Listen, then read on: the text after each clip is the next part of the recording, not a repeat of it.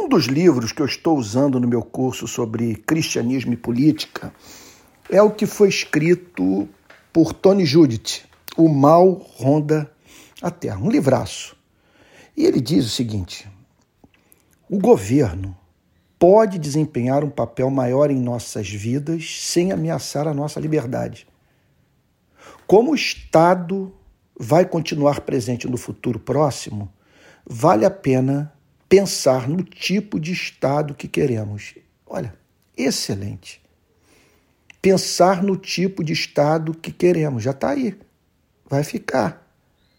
Então, como usá-lo a favor de nós?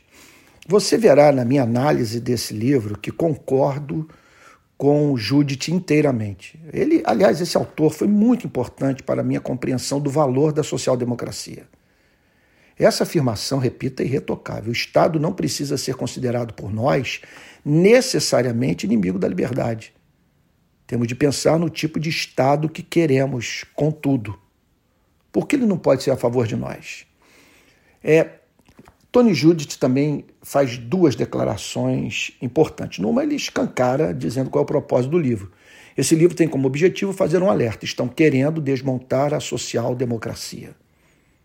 E aí, veja o que, que ele diz. Contudo, apesar dessas tentativas, vai lá na Europa tentar so é, é, é, acabar com a social-democracia. Olha o que, que ele diz.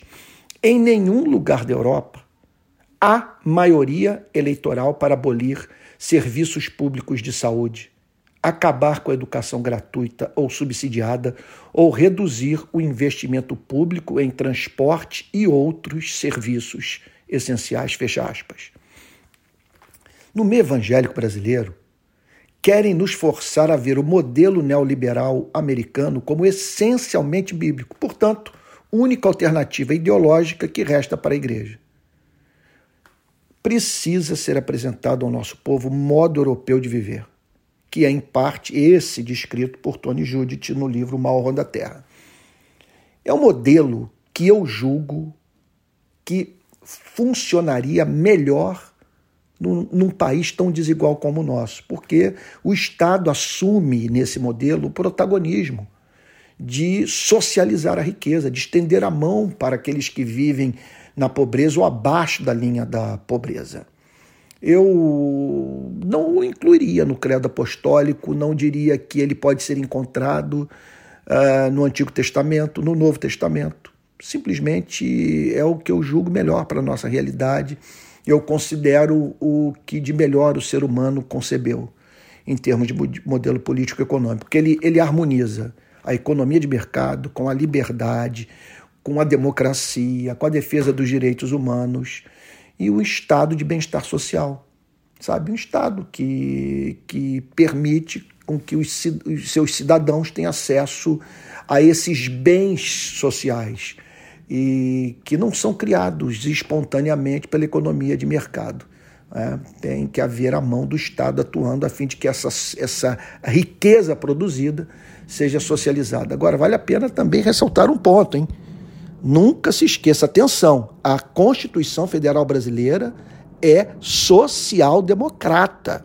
Ela prescreve para o Estado brasileiro a obrigação de prover esses bens sociais para o povo brasileiro. Bom, tudo isso nós vamos ver no meu curso sobre cristianismo e política. As aulas já estão gravadas, os textos prontos e as inscrições serão abertas no dia 30 de agosto, às 5 horas da tarde. Eu vou criar também um grupo no Telegram para acompanhar essa, essa turma, para eh, recomendar livros, falar da minha experiência de campo e propor ações conjuntas para que possamos deixar a nossa marca como cristãos no nosso país. Eu espero, assim, ver essas grandes ideologias à luz da nossa fé e ajudando-nos desse modo a termos um, uma participação no debate público que seja essencialmente cristã. Agora, eu sugiro o seguinte: que você faça uma visita lá no meu Instagram. Na parte de cima, chamada de bio, tem o link para uma lista de espera. Então entra nessa lista de espera tá bom? E aí a gente, quem sabe, vamos, a gente começa a caminhar aí juntos a partir do dia 30, tá bom? Valeu, um beijão, forte abraço, que Deus o abençoe e o guarde.